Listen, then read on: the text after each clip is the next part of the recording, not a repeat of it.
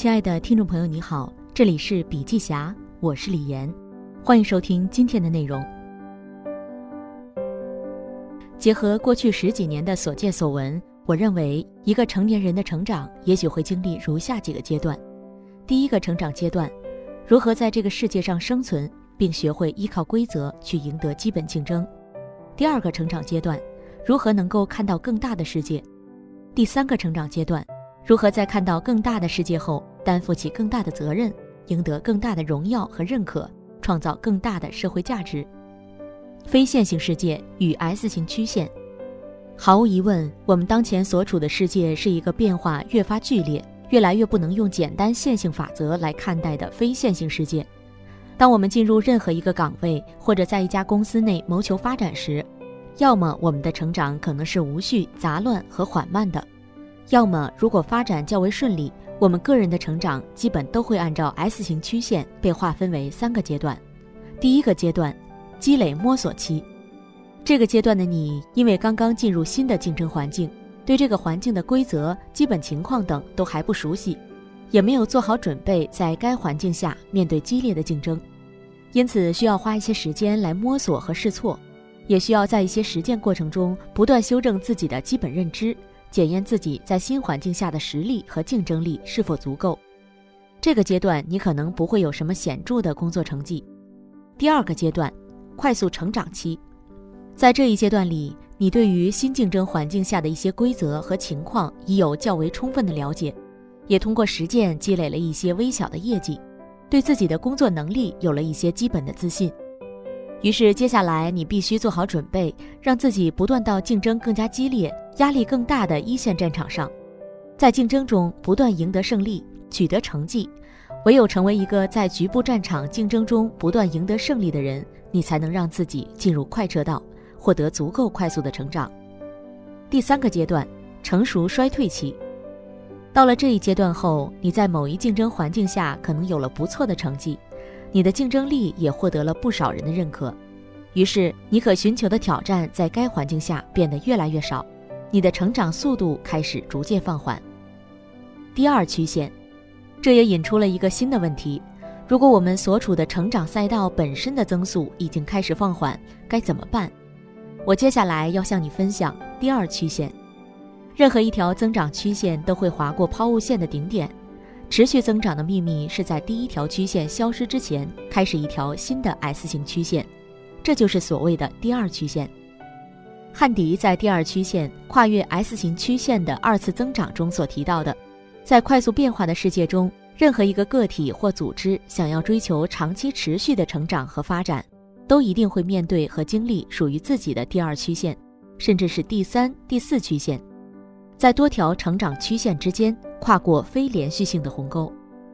一个人在整个职业生涯内的成长与蜕变，乃至最终通关，很可能是由两条一级成长曲线与 n 条次级成长曲线交织在一起而构成的。两条一级成长曲线，每一条都代表了你职业生涯中的一个大阶段，或者说是一类操作系统。每一类操作系统都会有自己的成长上限。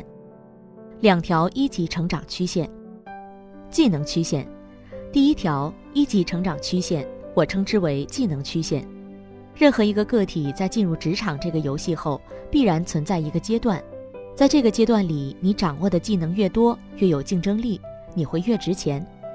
如果你已经工作多年，回顾自己初入职场时的经历和状态，你会发现，我们每一个人在职场的头几年里，都会疯狂地学习和补充各种技能。例如做好 PPT，用好 Excel，写好文案，做好项目管理等等。在这个阶段里，如果你掌握的基本技能不够多或不够扎实，可能会导致你失去竞争力。所以我的建议是：第一，当你新进入一个行业后，第一要紧的事情就是尽快建立起几项自己在这个行业内的核心技能，它们可以成为你在这个行业成长和发展的基石。甚至是将来你在行业内的安身立命之本。第二，当你有了一两项足以安身立命的核心技能之后，为了带动自己成长，最好的办法就是去参与或负责一些可能涉及多部门协作的复杂项目的推进落地。比如，我在二零零九年底经历了一个这一阶段工作的小转折点。当时我作为项目负责人，负责一场大规模线下活动，从策划到落地的全过程。这是我的运营生涯里第一次独立负责一个涉及 N 部门复杂项目的推进和落地。它最大的挑战在于，我需要调动跨越五个部门以上的数十个人跟我一起做好整个活动，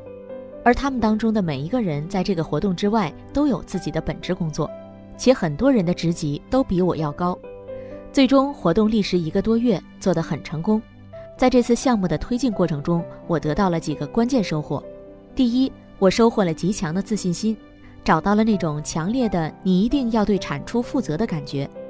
一件事儿只要交到我手里，且我认为它是可行的，不管面对的人是明星大腕儿还是级别高我好几个台阶的老大，我一定能想方设法达成不错的效果。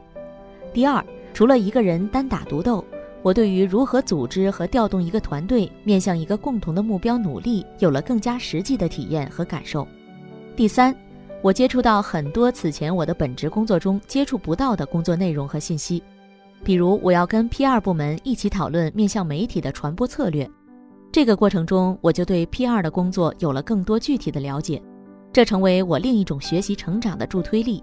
但是，纵使我的个体战斗力和执行力已经比较出色。但我发现，当我走到一个团队管理者的位置上，继续提升个体的战斗力和执行力，已经无法帮助我取得更大的成就。这时，我的第二条一级成长曲线随之开启：商业认知、系统思考成长曲线。第二条一级成长曲线，我称之为商业认知、系统思考成长曲线。在技能曲线层面的成长，指向的是让你如何把一件事儿做好做对。那么，在商业认知、系统思考层面上的成长，最终指向的就是如何才能更多的去做对的事儿，让自己在出发时就有了更大的胜算。但前提是，只有你在技能曲线下进入一个高位，成为前百分之二十的选手，才能拿到第二条一级成长曲线的入场券。这意味着你在技能曲线或是商业认知、系统思考成长曲线下的成长。背后一定是由至少一段或很多段具体的职业经历综合构成的。当你的执行力已经足够强大，大到至少能够超过百分之八十的人，又希望获得新的成长，你的战场将逐渐转移到如何通过系统思考以制定更加犀利有效的竞争策略方面来。你可以选择专家或者商业操盘手进入第二曲线。要做到这一点，你要逐渐构建自己在某些方面的系统思考能力。也要对一些基本商业规律有更深、更全面的认知。最终，你需要知晓一个商业系统和其诸多子系统是如何运转、如何被驱动的。这既需要学习，也需要丰富的商业实践。而在商业世界里，决定胜负的关键词常常有两个：一是价值，二是效率。始终关注价值而非具体问题的执行路径、难度和过往经验。微软小冰的首任产品经理赵帅给我讲了个故事。早期在行业里做聊天机器人的团队一点儿也不少，但大家做了一段时间后，都遇到一个问题：在跟人聊天时，机器人特别容易陷入套路式聊天，把天儿聊死。而微软小冰的团队没有把思考的焦点放在这件事儿有多难被解决上，而是以这件事儿的背后有多大价值。到底值不值得我们投入足够的时间和精力去解决为思考原点？他们始终相信，如果让机器人拥有跟人长期进行互动对话的能力，这背后蕴含着无比巨大的价值。他们持续研究和努力，直到有一天，团队内有人提出了一个新的假设和发现：假如机器人在人机交互的过程中，可以不断向人抛出一些新的话题，这场聊天就会变得有趣，从而无限地持续下去。于是，他们开始在这个方向下尝试，又投入了几年的时间，最终把用户与机器人聊天交互的条目数提升了数十倍。微软小冰2014年上线，到2018年创造了一个历史性的记录：微软小冰与人类之间互动达到历史性的7151轮，不间断进行了29小时33分钟。始终思考和关注现有工作流程及业务链条中效率可以提升两倍以上的可能性和机会。三节课是一家在线教育公司，而互联网公司经常面临产品版本要定期上线的问题，且一个新版本的上线需要提前做很多沟通，让运营、客服等部门做好配套工作，不然就会出现那种产品上线了，用户跑来问，但我们自己人都还不知道怎么回事的窘境，非常影响内部的协作效率。有一段时间，随着团队规模一直在增加，而同期产品版本和功能的发布也很频繁。如果每次上线都要开会或者单独发邮件说明的话，大家都很有压力。我们原有的协作沟通流程显得有些低效了。就在这时，我们内部有一个研发团队的员工做了一件小事儿，开发了一个机器人。这个机器人专门负责将要上线产品的新功能和版本通过邮件同步给所有人。并详细告知上线的具体内容，这样一来，很多比较小的功能和版本根本不用单独沟通和开会，也无需占用产品技术团队的时间精力把信息同步给大家。以上是两条一级成长曲线形成方法。事实上，在这两条曲线之外，还存在第三条曲线。第三条曲线——心性成长曲线。第三条一级成长曲线，我称为心性成长曲线。心性成长曲线是一条最为特别的曲线，也是一条非常漫长甚至没有上限的曲线，很多人可能一辈子都无法形成。所谓心性成长，无非心力和性格的锤炼。你内心是否有某些自己恪守的原则和信念？这些原则和信念是如何形成的？有多坚固、强大和经得起推敲？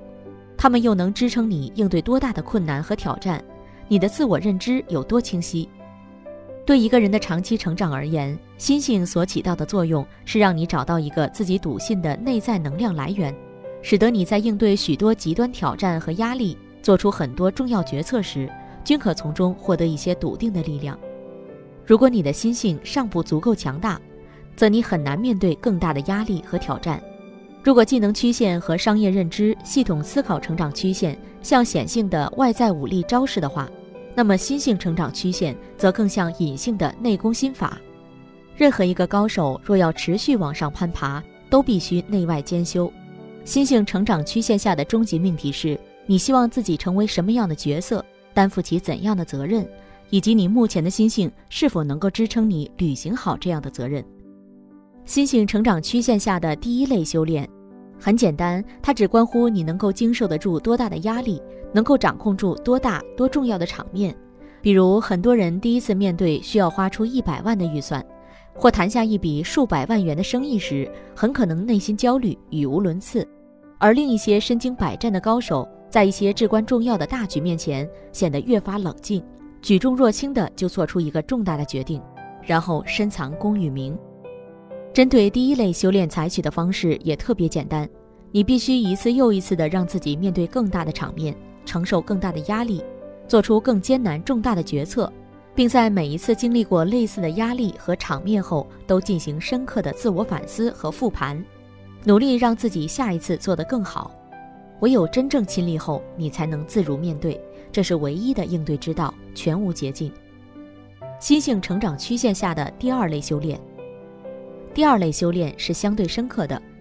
它需要你不断调整自己的心性，更好地胜任某个角色，承担相应的责任。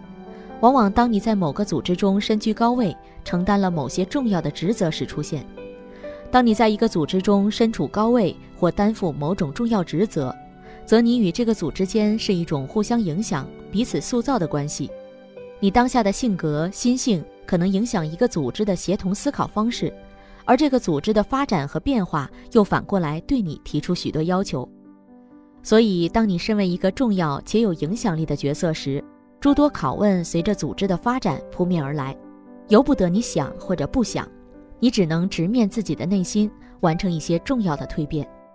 类似的挑战和修炼，在一个创业者或者一个组织的核心领导者、高管等角色上最常出现。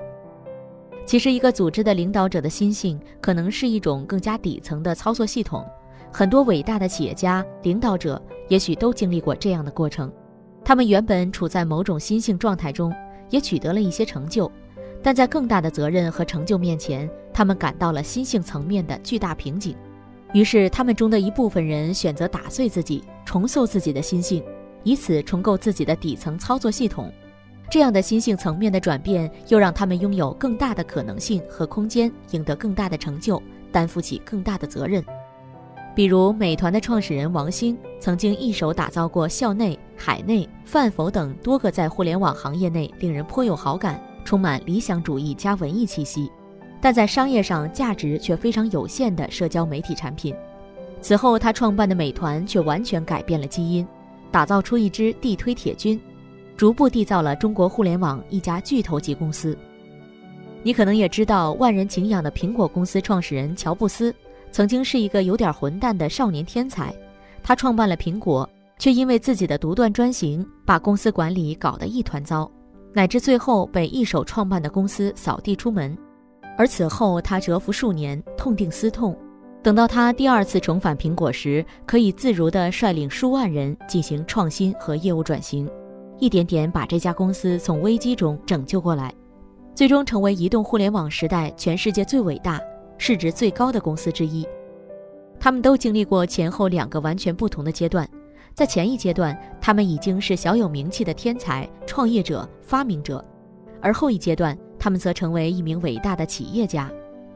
这背后都经历了无数阵痛、反思和在某些残酷现实面前的内心博弈，以及或许不止一次的重要心性升级和转变。若没有这样的转变，或是底层操作系统的自我升级，他们很可能无法带领企业到达更高的地方。第二类修炼就是如此不易与残酷，有些时候它需要你亲自把过去所依赖或珍视的东西敲碎，然后亲手完成对自己的重塑。而重塑之后的那个样子，也许在很长时间内你都不适应、不习惯和不喜欢。心性成长曲线下的第三类修炼，第三类修炼则是更本质的，你必须深刻地认识自己。也必须在变化不断、充满不确定性的世界中找到你自己的坚守。《原则》一书的核心传递的是这样一个信息：在一个纷繁杂乱的世界中，如果我们能够找到内心诸多坚韧而强大的信念，则我们在抵抗外界变化、诱惑和挑战时，将拥有更加恒定、可依赖的力量，也将感召并影响更多人一起同行。但是，坚守自己的边界和原则十分困难。很可能你会为此心力交瘁、疲惫不堪。在我们刚刚认知和踏入这个世界时，总是在追求一个所谓的正确答案。然而，在你真正阅尽千帆后，也许幡然醒悟，有很多事儿根本不存在所谓的正确答案，只有长期可依赖的答案。属于每一个人的长期可依赖的答案，也许正是你内心坚守的许多原则。怎么才能拥有自己坚守的原则？这可能取决于三方面。第一，你需要充分认识自己，深刻知道自己的喜好、弱点和诸多内在特质。第二，你需要找到某些自己相信的这个世界的基本规律。第三，你需要依赖自己相信的规律去持续指导自己的行动，并在行动过程中结合自己的内在特质和外部世界给予的诸多反馈，最终形成自己的长期信条与决策行动原则。这三点其实很像电影《一代宗师》里提到的“见自己、见天地、见众生”。一个人的世界观和对于整个外部世界的认知，要想趋于稳定，前提是他见得足够多，经历了足够多的压力、冲突、两难决策和世俗成就之后形成的世界观，更经得起推敲，更趋于稳定。我觉得人活着总是需要先能够打破边界，然后再找到边界。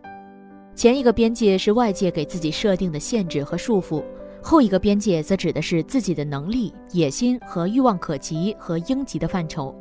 打破前者，为的是找到这个世界的丰富性和可能性，打开眼界和格局；找到后者，为的是找到自己个人的局限和使命，获得谦卑、专注与平静。对于这个世界，我们有太多的未知和不确定性。当你在这些不确定性来临时，若缺乏某些应对方式，你会恐惧、慌张、手足无措。如果一个人的内心世界是无序的，充满了偶然性和不确定性，即便他已经在一个系统中握有很大的权力也没用，这个世界轻易就可以摧毁它。我们可以通过系统思考加专业主义和内心坚守和热爱来对抗不确定性，向外看，付诸理性思考。发现这个不确定世界中的局部基本规律，通过系统思考和专业主义，让很多事情变得可控，让自己拥有依赖一些基本规律对复杂系统推演和预估的能力。向内看，回归内在的信仰、热爱和坚持，让自己成为一个即便身处复杂环境，仍可保持内心稳定的能量体。一旦内心足够坚定强大，能量充盈，你将在内心深处获取无论外面风吹浪打，我自岿然不动的稳定能量，从而天然拥有某种独特的确定性。如帕斯卡所说：“人是有思想的芦苇，我们的全部尊严就在于思想。”好了，今天的内容分享就到这里，感谢收听，我们下次见。